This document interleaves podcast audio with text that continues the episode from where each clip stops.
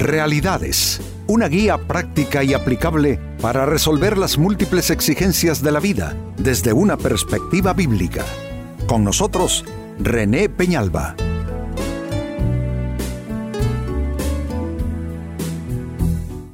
Amigos de Realidades, sean todos bienvenidos. Para esta ocasión nuestro tema, tú tienes, óyelo bien, tú tienes la medicina que necesitas. Por lo general, buscamos todo aquello que necesitamos fuera de nosotros y efectivamente mucho de lo que nosotros necesitamos hay que buscarlo fuera desde en las cosas eh, físicas, naturales, ir a buscar al doctor, ir a comprar los medicamentos, ir al hospital, y así eh, tratando de suplir cualquier necesidad que tengamos. Pero hay situaciones y hay momentos en que, amigos, la medicina que buscamos está con nosotros, está en nuestra mano, está en nuestro poder, y no nos damos cuenta, no lo hemos advertido. Pues este es nuestro tema, tú tienes la medicina que necesitas. En el libro de Proverbios en la Biblia capítulo 17 versículo 22 afirma esto precisamente, dice así, gran remedio, noten, se trata de medicina, gran remedio es el corazón alegre, pero el ánimo decaído seca los huesos. Aquí hay dos posibilidades reflejadas. La posibilidad de estar uno enfermo por dentro y la posibilidad de estar absolutamente, completamente saludable. ¿Qué es la diferencia? Oh, el ánimo de la persona. El ánimo de la persona puede ser una medicina que no solamente va a revitalizar, a restaurar su estado interior, pero es que también su cuerpo va a responder. Porque esto ya es un hecho comprobado científicamente que una persona de buen ánimo, eh, su cuerpo eh, recepciona mejor y, se puede decir que procesa mejor las medicinas y los eh, tratamientos médicos. Entonces aquí dice que el corazón alegre y el buen ánimo son como un gran remedio para la persona. El corazón alegre es de gran remedio. Otras versiones dicen es de gran medicina, de gran alivio. Entonces, claro que tú tienes la medicina que necesitas. ¿Dónde está? En tu corazón. ¿Qué es lo que tienes que hacer tú? Pues hombre, yo digo que buscar en tu corazón donde están sembradas las cepas de la alegría, del buen ánimo, del optimismo, de la fe. Yo sé que todos tenemos preocupaciones, yo sé que todos nos angustiamos, eh, eh, yo sé que todos nos cargamos, esto es, eh, hombre, típicamente humano. Pero también es verdad que nosotros podemos revertir un ánimo angustiado, podemos revertir un espíritu deprimido, ¿Y cómo? Con corazón alegre y con el buen ánimo. Y mire qué, qué, qué curioso puede ser esto que mientras el corazón alegre puede ser buen remedio, el ánimo decaído, y puede ser que te esté describiendo, el ánimo decaído seca los huesos. Vaya expresión, secarse los huesos. Esto solo puede, amigos, evocar enfermedad. Eh, huesos que se van secando, es una persona que va perdiendo gradualmente su salud. Yo sé que tú no quieres esto, yo igual tampoco lo quiero para mí. ¿Cuál será entonces el gran remedio? Pues hombre, con la ayuda de Dios y en el nombre de Dios, proponer un corazón alegre a pesar de los problemas no resueltos, a pesar de las adversidades en nuestro escenario de vida, a pesar de las cosas que todavía están en proceso, proponernos cada día levantarnos y acostarnos con un corazón alegre y con un ánimo que esté no por los suelos, sino más bien por las nubes. Pues hombre, este es un texto maravilloso que nos recuerda que la medicina que necesitamos está en nuestras manos. Ahora, ¿Cómo promover esta medicina? ¿Cómo promover un corazón alegre y cómo promover el buen ánimo? Porque esto, eh, claro que eh, involucra una cierta dinámica, involucra unas ciertas decisiones, involucra la voluntad de la persona, porque no somos máquinas y no es que nos vamos a ir a enchufar ahí en algún lado y ya nos vamos a sentir poderosos. No, esto es algo con lo cual tú vas a tratar con tu persona porque probablemente tienes hábitos conductuales que hacen que seas proclive más a deprimirte que a alegrarte, más a ser pesimista que optimista. Entonces esto requiere cierto proceso, requiere cierto trato con tu persona. Y esta es una gran pregunta. ¿Cómo se hace eso? ¿Cómo promover un corazón alegre y un buen ánimo? Atención a las claves a continuación. La primera de ellas, tienes que pensar sanamente. ¿Qué es pensar sanamente? Pensar en términos de bien. El pensamiento del ser humano eh, eh, va creando como, como formatos y a veces no nos damos cuenta que construimos o fabricamos un formato pesimista, un formato negativo de vida. Entonces nos preocupamos con facilidad, nos enojamos con facilidad, nos deprimimos con facilidad, porque estamos dentro de un marco de referencia, dentro de un formato que debe ser cambiado. Tú tienes que alterar, alterar eh, esa estructura pensante tuya, ese andamiaje de pensamiento, tienes que hacerle una reingeniería. Y donde ha estado prevaleciendo el pensamiento negativo o pensamientos de temor o pensamientos angustiados o pensamientos de amargura o pensamientos de resentimiento, de rencor, eso hay que desarticularlo, eso hay que desactivarlo y comenzar a hacer cierta carpintería, óyelo bien, trabajando con tu estado mental, buscando nutrirte con pensamientos positivos, nada como la Biblia para nutrirse uno con pensamientos de bien. La Biblia habla de la renovación de nuestra mente y la renovación de nuestro entendimiento. Eso significa que la misma palabra de Dios tiene ese aliciente y ese elemento eh, que va transformando nuestra manera típica de pensar y comenzar a pensar como un hijo y una hija de Dios.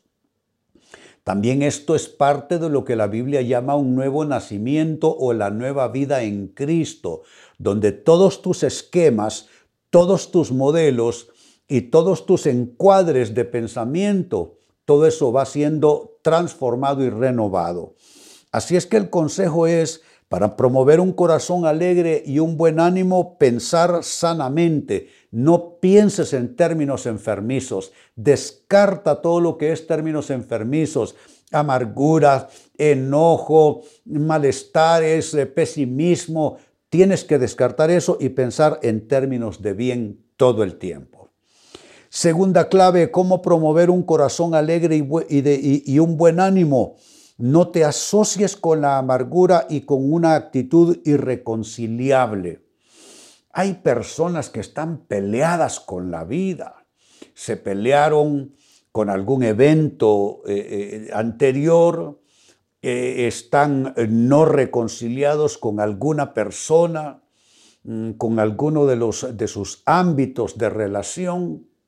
Miren, reconciliarnos con nuestra vida aún con los acontecimientos más eh, eh, desagradables, más desalentadores, es importante por nuestra salud mental y espiritual. Es que uno se va a reconciliar con lo sucedido no para regalarle nada a los ofensores, a los que nos hirieron, a los que nos defraudaron, no. En realidad tú lo haces buscando salud mental, buscando salud emocional. Entonces cuando te viene el recuerdo esa persona con la que quedaste mal, no te enojes en tu mente, sino eh, míralo con naturalidad. Ya pasó, esa persona no está en tu vida. No te eh, no te enfermes al recordar a esa persona. Si alguien te la menciona, no hagas comentarios negativos acerca de esa persona. Todo esto tiene que ver con una decisión. Y, te recuerdo lo que dije hace un rato, que esto involucra la voluntad. Claro que sí. No le pidas a Dios que haga lo que tú no quieres hacer. No le pidas a Dios que haga lo que tú no estás dispuesto a hacer. Entonces, Tú no te asocias con la amargura, es una decisión de tu voluntad. Tú te dices, yo no voy a pensar más en términos de amargura, voy a pensar más en términos de fe y tampoco voy a seguir asociado con una actitud irreconciliable. Voy a ser un hombre, una mujer reconciliado con todo y con todos, es decir, con personas con eventos que resultaron desagradables, que resultaron en malestar, pero adopto una actitud reconciliada con mi vida, porque me estoy reconciliando con mi propia vida, con mi historia, con mi persona, con mi estado mental y anímico, y entonces corto con toda amargura en mi pensamiento. Sigo sumando claves. En tercer lugar, promueves un corazón alegre y un buen ánimo que son buen remedio, que traerán salud a tu cuerpo. Si no participas en conversaciones contaminantes, esto también es importante. Hay gente enferma y anda llevando el virus eh, y, las bacterias por doquiera que van. ahora que nos cuidamos, ¿no es cierto?, de contagios, pues debemos también espiritualmente cuidarnos de que personas eh, eh, tóxicas, contaminantes, no vengan a enfermar y a contaminar nuestro estado mental y anímico. Entonces no participes en conversaciones contaminantes. Lo dice la Biblia en el primero de los salmos, dice el Salmo 1, que la persona de fe, que el justo dice, no se sienta en silla de escarnecedores, sino que en la ley de Jehová está su delicia y en ella medita de día y de noche. Ahora bien, esa silla de escarnecedores es una especie de figura para hablarnos de sentarse con personas que se dedican a comerse al prójimo, a hablar mal de los demás, a criticar a los demás, a reírse de los demás, a hacer escarnio de los demás. Tú no participas en conversaciones con gente así porque es gente contaminante. Y cuando tú tomas esa decisión, entonces comienzas a escabullirte amablemente, gentilmente, no tienes que pelearte con nadie, no tienes que exhortar a nadie, simplemente tú dices, ¿saben qué? Que yo me tengo que ir, tengo algo más que hacer. Y así vas evitando que esa contaminación llegue hasta tu espíritu, porque va a afectar tu estado mental, tu estado anímico y tu cuerpo no tendrá la salud que Dios quiere para ti. Y número cuatro, finalmente, también promueves un corazón alegre y un buen ánimo que son gran remedio eh, para tu cuerpo si también bendices al paso que des. Es decir, bendices tu entrada, bendices tu salida, bendices tu casa, bendices tu trabajo, donde quiera que tú vayas, bendices. Vivimos en un mundo donde la gente maldice todo el tiempo, ¿no es cierto? Pero nosotros, dice la Biblia, no fuimos llamados a heredar maldición, sino bendición. Por tanto, no pagamos maldición con maldición, sino nosotros solamente bendecimos. Y bendecimos aún a nuestros enemigos, porque este es un consejo que Jesús dio. Dice que debemos bendecir a nuestros enemigos a los que nos maldicen y a los que nos hacen daño. ¿Para qué? Porque somos eh, tontos, porque somos ingenuos, eh, porque estamos premiando a los que nos tratan mal. No, estamos eh, trayendo paz, estamos trayendo salud a nuestro cuerpo. Entonces, mientras que otros se van a enfermar y literalmente, como hemos leído, sus, sus huesos se van a secar, la gente que maldice, la gente que vive en amargura, en contienda, en falta de perdón. Tú que rechazas todo eso, vas a tener más longevidad que otros, porque tu cuerpo va a estar sano. Y cuando tu cuerpo se enferma, va a responder mejor a, los, a las medicinas y a los tratamientos, por lo que aquí leímos, y de hecho voy a leer nuevamente, libro de los Proverbios capítulo 17, versículo 22. Dice, gran remedio es el corazón alegre. Pero el ánimo decaído seca los huesos. Si dice gran remedio es porque es medicina. Y si es remedio y es medicina es porque hay enfermedad como una posibilidad. Está diciendo que un corazón alegre, optimista de fe, es medicina. Es medicina para el cuerpo. Pero por el contrario, la persona que está deprimida, la persona que se deja entristecer por las cosas o por las personas, ese ánimo decaído termina secando sus huesos, lo cual está hablando de procesos de enfermedad que se activan por ese decaimiento de ánimo. Y la gran pregunta aquí ha sido cómo promover un corazón alegre y un buen ánimo y te he dado cuatro claves. La primera, piensa sanamente, eso equivale a pensar en términos de bien. Segunda clave, no te asocies con la amargura y con una actitud irreconciliable. Tercera clave, no participes en conversaciones contaminantes. Y cuarta clave, bendice al paso que des tu entrada y salida, tu casa, tu trabajo, etc. Amigos, con esto cierro el tema, de igual manera me despido y les recuerdo que nuestro enfoque de hoy ha sido titulado Tú tienes la medicina que necesitas. Hemos presentado Realidades con René Peñalba. Puede escuchar y descargar este u otro programa en rene-penalba.com.